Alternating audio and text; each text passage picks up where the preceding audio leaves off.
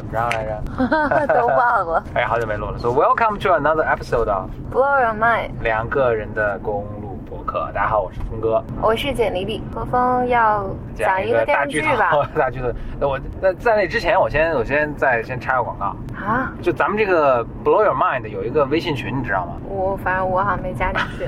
你没加进去，因为群还没有建立。但是这个群已经有人在报名了。然后如果你现在听的话，你可能已经报名了，然后或者可能还没报名。但总之呢，这个咱这个 Blow Your Mind B Y M 有一个微信群，微信听友群。嗯，呃，报名的方法呢，就在这个荔枝 FM 我们的这个电台每期节目的介绍，或者最近几期节目的介绍下面都有这个报名的链接。OK，或者登录到简单心理，在那个活动页面搜 BYM，呃，OK 也可以找到。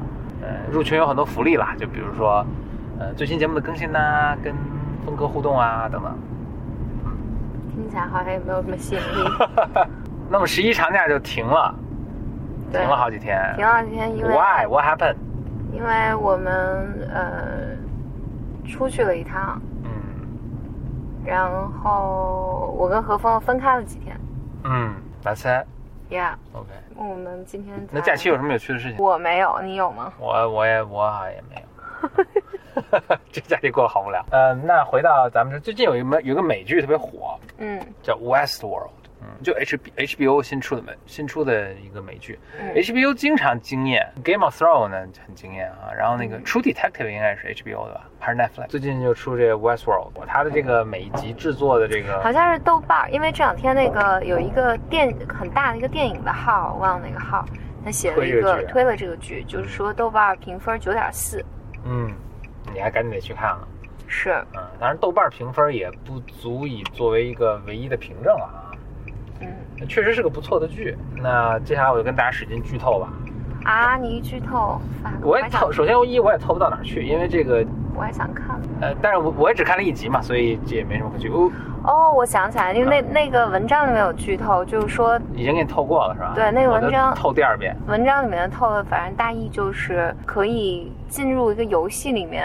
啊，是。然后你可以随意的杀人啊，随意的干嘛干嘛，然后这些游戏里面出现的这些人都是仿真的一种什么什么人然后这些人后来还起义了什么不听话的，就是有独立思想的，还都给那个抹去了，抹去，什么关到一个什么什么地方。对，That's it，That's 这 That's the whole 剧。OK，我想说是这样，就是这个其实它是一个改编的，它是根据一九一九七几年的一个电影改编的。嗯一九七几年的电影呢，是根据更早的，当然一部小说改编的。嗯这部小说是 Michael Crichton，就是很反正很著名的，经常写一些那个科幻啊、惊悚啊、这种悬疑啊什么小说，他写这个。哎，是 Michael Crichton，咱们姑且是吧？Michael 什么什么玩意儿，我忘了，嗯。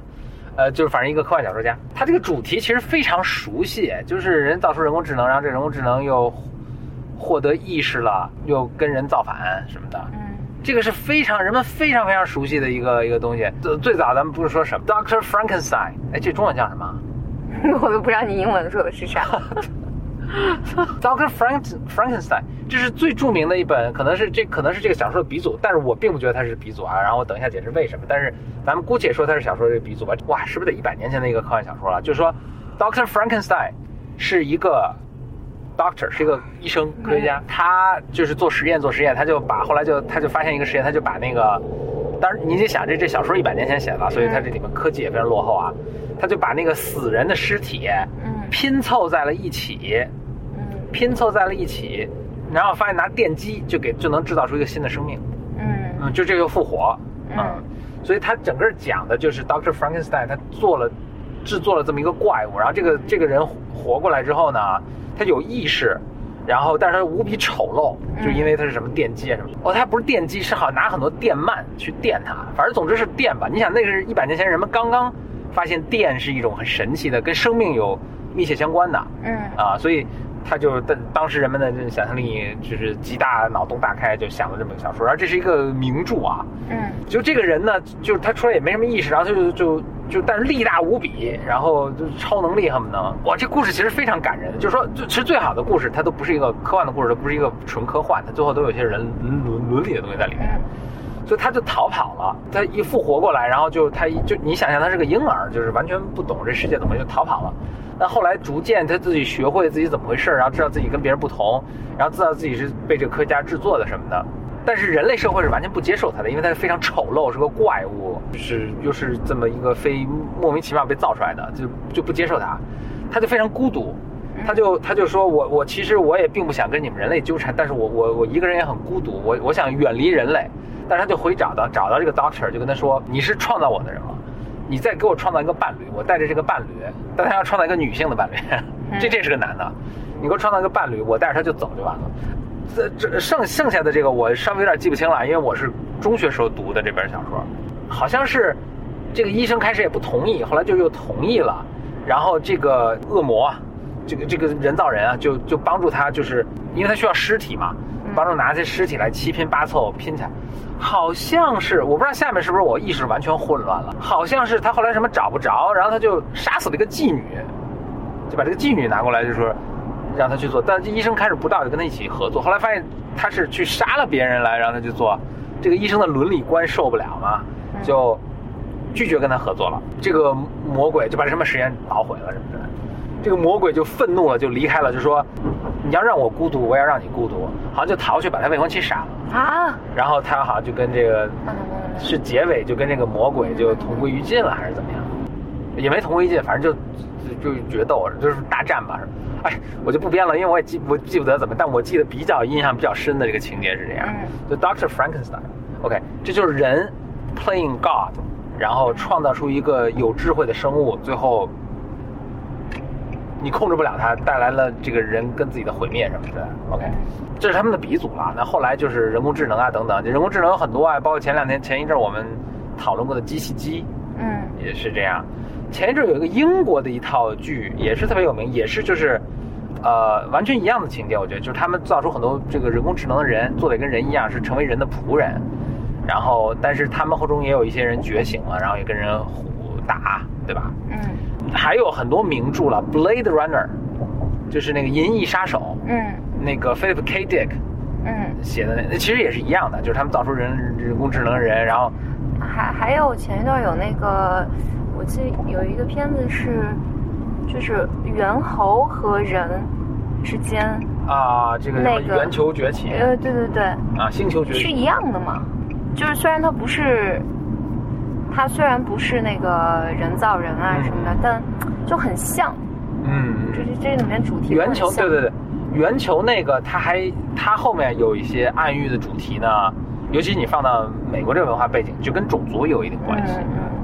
那这个其实更多的是 playing God，就是上帝创造出了我的解读啊，上帝造出了亚当夏娃，就是一样的，就是我们现在也按照自己的 image 来做这些东西，那我们是不是迈入了一个非常危险的一个田地啊？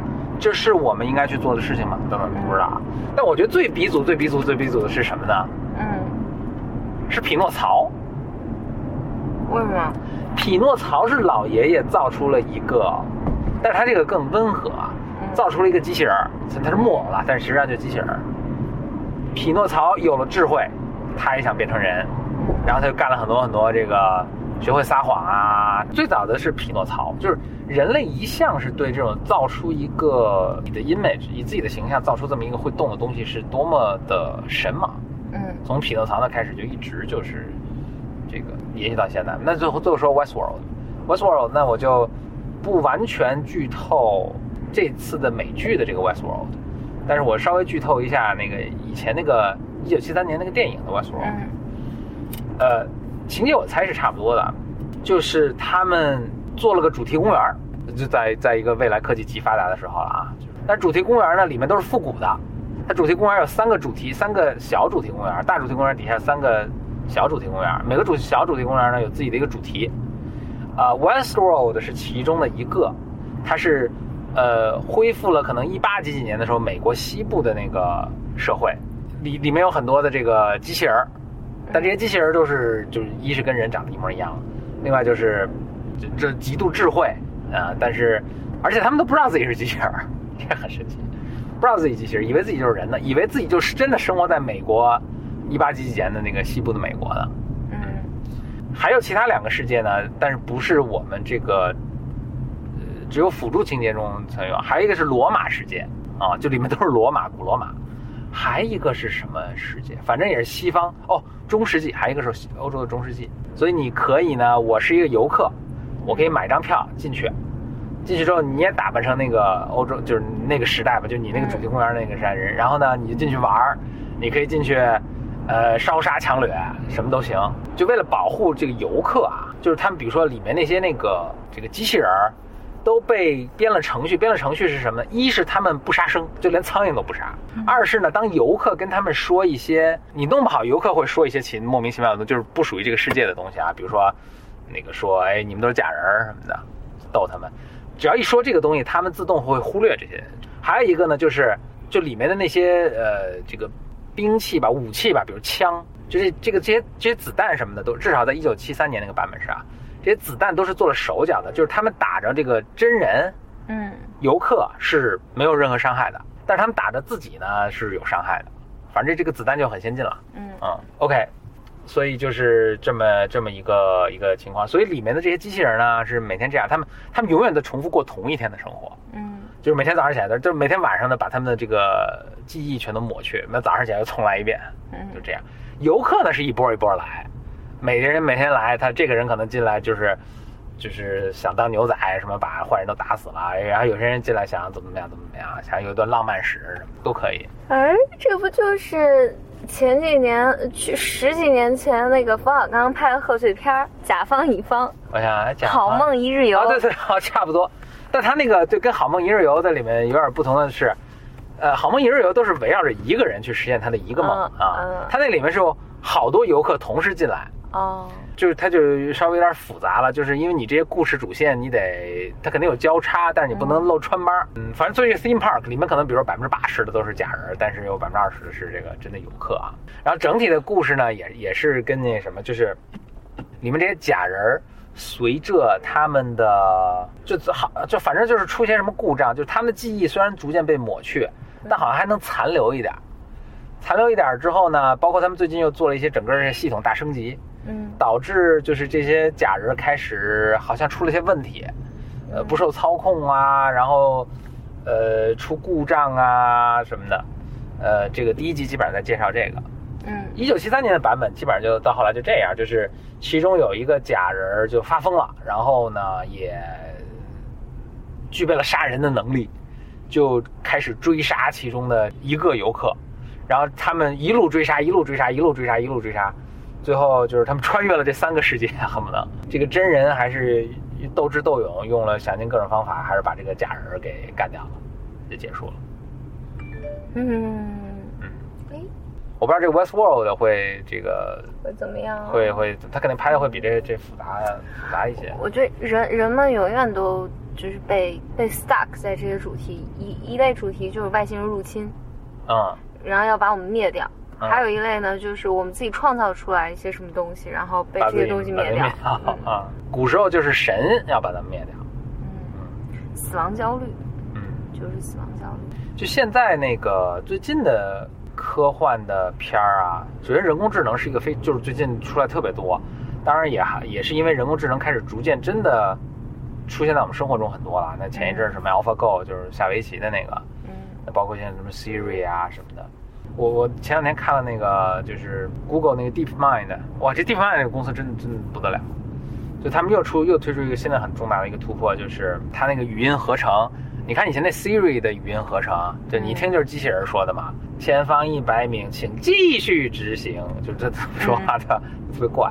就是他们又又还是那个深度神经网络什么，就是去合成，哇，合成的就太逼真了，你根本就你你完全听不出是。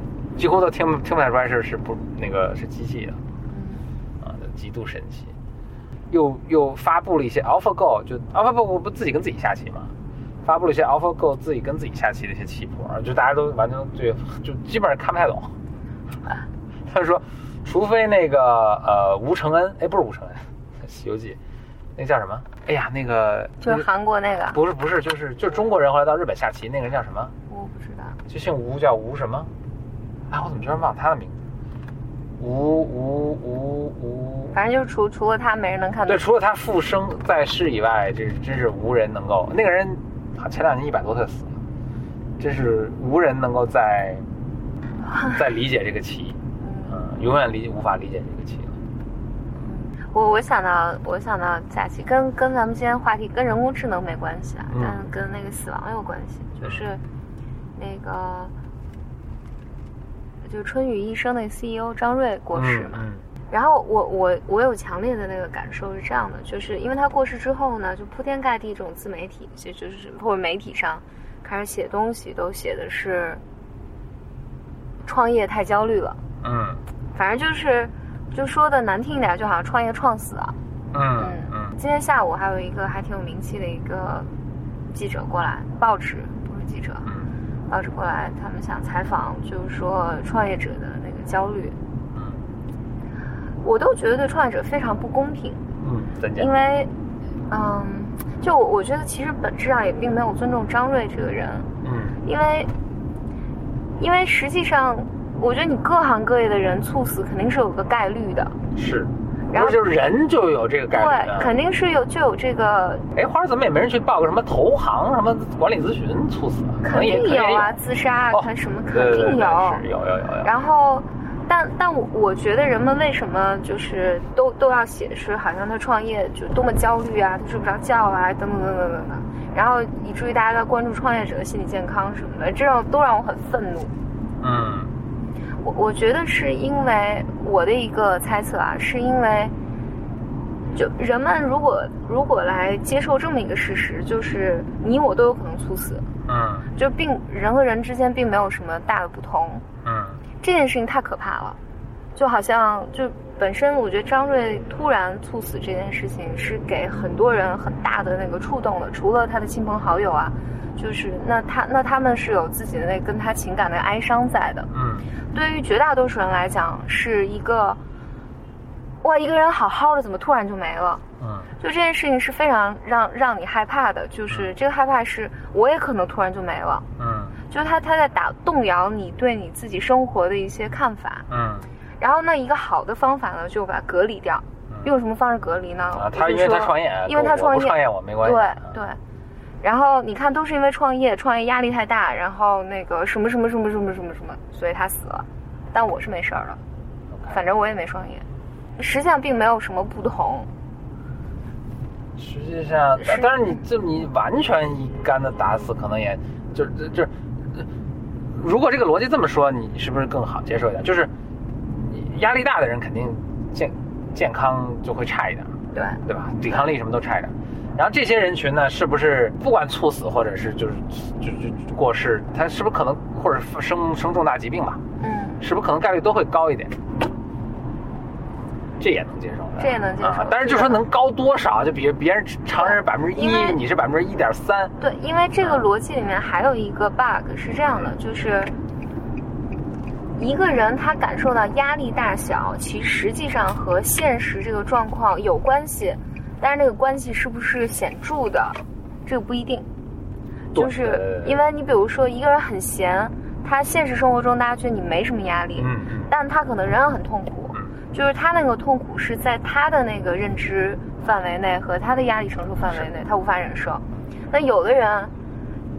就压力，他其实现实压力是非常大的，但是他还是能坦然面对。对，但是但是他的无论是生长环境啊，或者是社会知识结构啊，等等等等等等，就是能够帮助他面对这个东西。所以对这个当然也是，但是但是回过头就是你从人群分布来说，你也创业，对吧？创业是不是还是压力大？是是吧？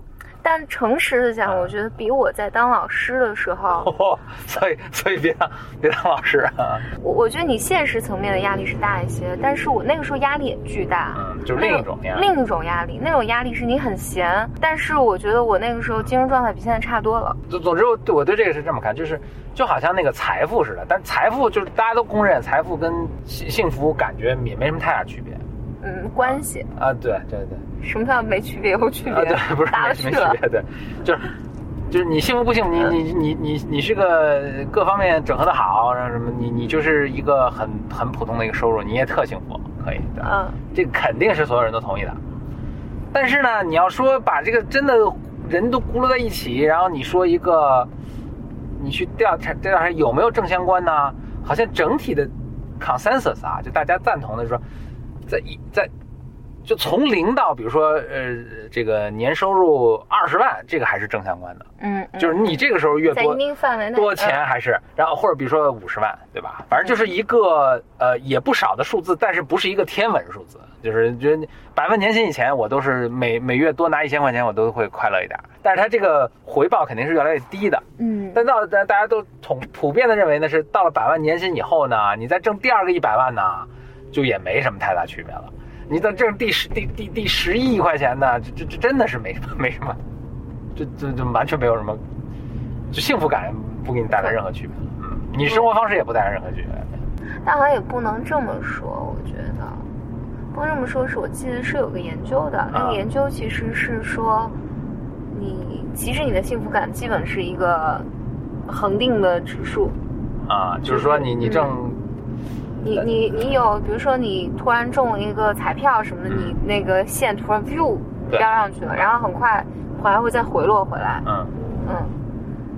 但是彩票呢，就有点像，比如说第第第五个一百万的那种感觉，就是你这你肯定得承认，就是说一个人他如果是一个一一不果腹，一嗯一一就或者真的是吃上顿没钱，那他肯定是你让他什么了，这个还是还是会它的 stress level 啊，我觉得这是可以衡量的，就是 stress 就是荷尔蒙，就是人体这些 chemistry 吧，你是可以衡量的。肯定是会低一些，哎，不过说到这个，我倒想起一个挺有挺有趣的事，就他们那个测量猴子，嗯猴子啊，就是猴子有猴山嘛，猴山里面就是有一个老大，然后其他都是那个，要不就母猴，要不小猴，要不就是其他都是那个他的年轻的公猴吧，嗯，他去测量。居然还要收费。我就进去买个东西，五分钟就出来了。测谁压力最大？你猜谁压？母猴压力最大，没没没 no，母猴压力很低。你猜谁压力最大谁？压力最大？肯定猴王压力最大呀。哦，那是就他去测所有猴子，谁压力都没猴王大。然后猴王是如此压力如此之大，就是就是什么高血压、心脏，全是他，你知道吗？这这就是那个 Richard Sapolsky 那个，他是研究狒狒的那个，嗯那个 Stanford 的教教授，他说哇，一测完之后哇，就特同情猴啊，这每天都是。神经高度紧张，然后全是心脏病，知道吗？全高血压，全是高血压。他这一有风吹草动，说：“哎呦，这个还这小伙子要来干我！”赶紧就哇，拼了命老命就把他赶跑了。啊，回来没没喘两口气儿，我说这人又要干我。其实人家就是可能就是找一香蕉什么的，哇，哭就把人家赶出三里地去。然后后来没喘口气儿的，哎，这个母猴怎么跟那个跑了？又过去跟研究一下怎么回事，然后把那个呃年轻的公猴打跑，然后反正就是根本没消停的，你知道吗？睡觉都不消停。然后就是因为你知道，就高就是人神经高度紧张是有各种各样毛病的，在人身上就有什么溃疡什么，反正就反正就这种。然后一测这些老猴，这些这个位居高位的猴，哇，全是溃疡啊，什么高血压呀、就特惨，是这样。Anyway，然后就是行了，反正总之了，人们就是在那个嗯，哎，但是这这故事，这故事，这故事我可能以前在我给你讲，就是我应该给你讲过一群狒狒中，然后公猴都死了那个，我给你讲过。然后就会有一只变成母猴变成公猴。不不不是不是不是，哎，那那我就从简单给你讲一下吧。行，就他研究狒狒，嗯然后呢，就是狒狒是狒狒是一种特别凶猛的动物，其实是，就狒狒那个獠牙，嗯那个犬齿比狮子还长。就它，你看狒狒一打架啊，呲呲出来。狒狒其实是一种猴子，但是呲出獠牙就是要跟人要跟你拼，所以狒狒是一种非常凶残的凶残的动物。他就研究狒狒，尤其那凶残的只是公狒狒凶残，公狒狒呢，他们在那个草原上其实没有什么天敌，所以他们就怎么着呢？就用那 Sapolsky 的原话就说，嗯在你就是他们首先吃的又很好，就是食物水草丰美，食物充足，又没什么天敌。然后他就研究说，这他们这儿的狒狒这个生活质量其实比他们这个附近的这些原住居民，就非洲那些原住居民的生活质量都高，就每天可能只要工作俩小时就吃饱了，然后就没事干晒太阳。嗯然后 Sapolsky 就说，作为灵长动物呢，这个没什么天敌，又衣来伸手饭来张口，那你干嘛呢？干嘛呢？就互相斗呗，就跟人一样。唉，他就说，就互相斗呗。猴生也很辛苦。那个 Spolsky 原声原话说的是，就是他们这些狒狒就是 try to give each other as miserable a time a time as possible，就是就是让让对方让自己的同伴们 miserable，这是他们的人生的唯一的猴生的唯一的目的了。那回到这个，就是狒狒，狒狒呢是这样的，它这个就是公狒狒都特别凶猛，尤其是呃猴王啊就特别凶猛，就特特别老担心别人把自己搞掉嘛，所以就就是尤其对年轻的雄猴就特别不友善，就是所以所以比如说一个一个狒狒群，这个底下的这些年轻的雄猴呢，老是想要把上面的干掉，上面的老是把想把底下镇压，基本上这就是他们的生存法。跟人类太像了。是是是。就有一天呢，他研究了多年的一群狒狒，突然里面产生了发生了流行病，就雄狒狒都死了。嗯，怎么怎么回事呢？就是他们附近住来了一群人，人呢就经常就是有些垃圾就扔了，然后狒狒就去吃。嗯，但是呢，因为这人类的垃圾特别味道鲜美，这个狒狒们呢就只有那些身强力壮的雄雄狒狒才能抢到，那些老弱妇孺就抢不过这些雄狒狒，所以就没有机会吃到这些人类扔的垃圾的这种美味。嗯嗯，但是呢，发生这么一个情况，就是突然雄狒全挂了，为什么呢？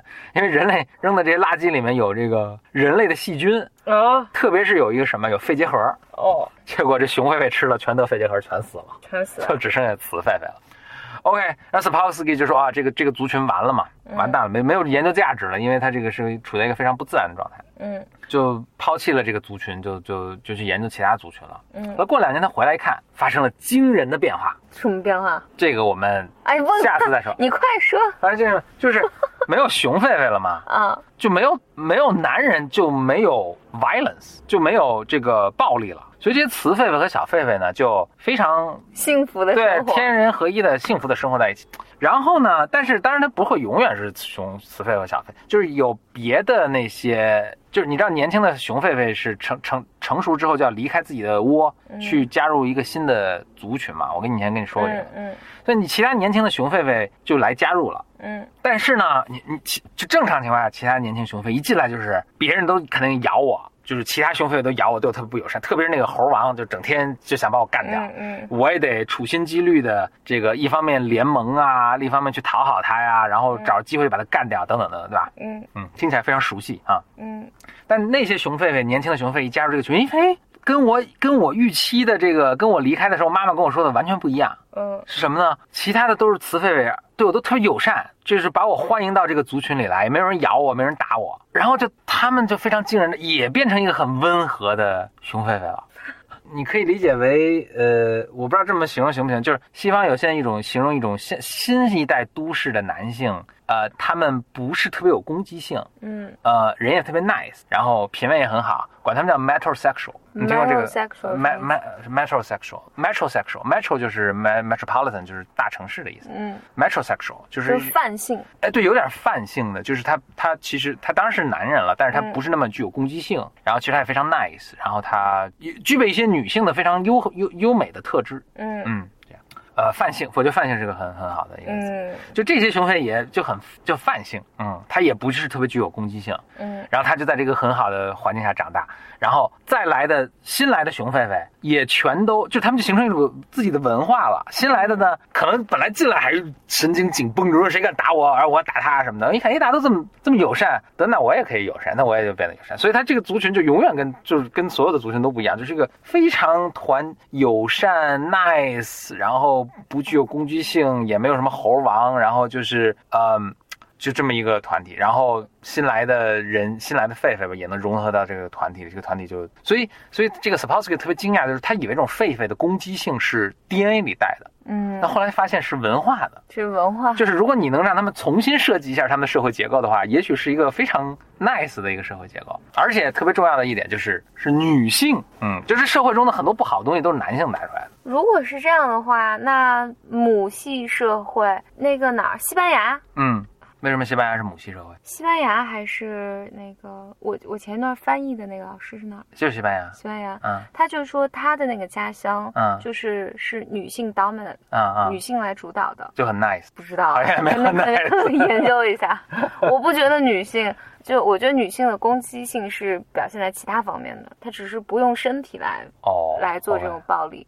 就是之前的有有研究，他去看男性的关系和女性的关系，男性是直接冲突嘛，嗯女性是勾心斗角，嗯就是嗯相互的排挤啊嗯这种。嗯，对的是的。你看《甄嬛传》里面，女性就全都是用特别拐弯抹角的阴狠的办法，把嗯一个一个干掉。比如我送你一个嗯什么东西，然后这上面是有麝香啊什么的。嗯嗯然后什么或者让猫去抓你一下，上面带着什么东西，就诸如此，就它全是。嗯明白。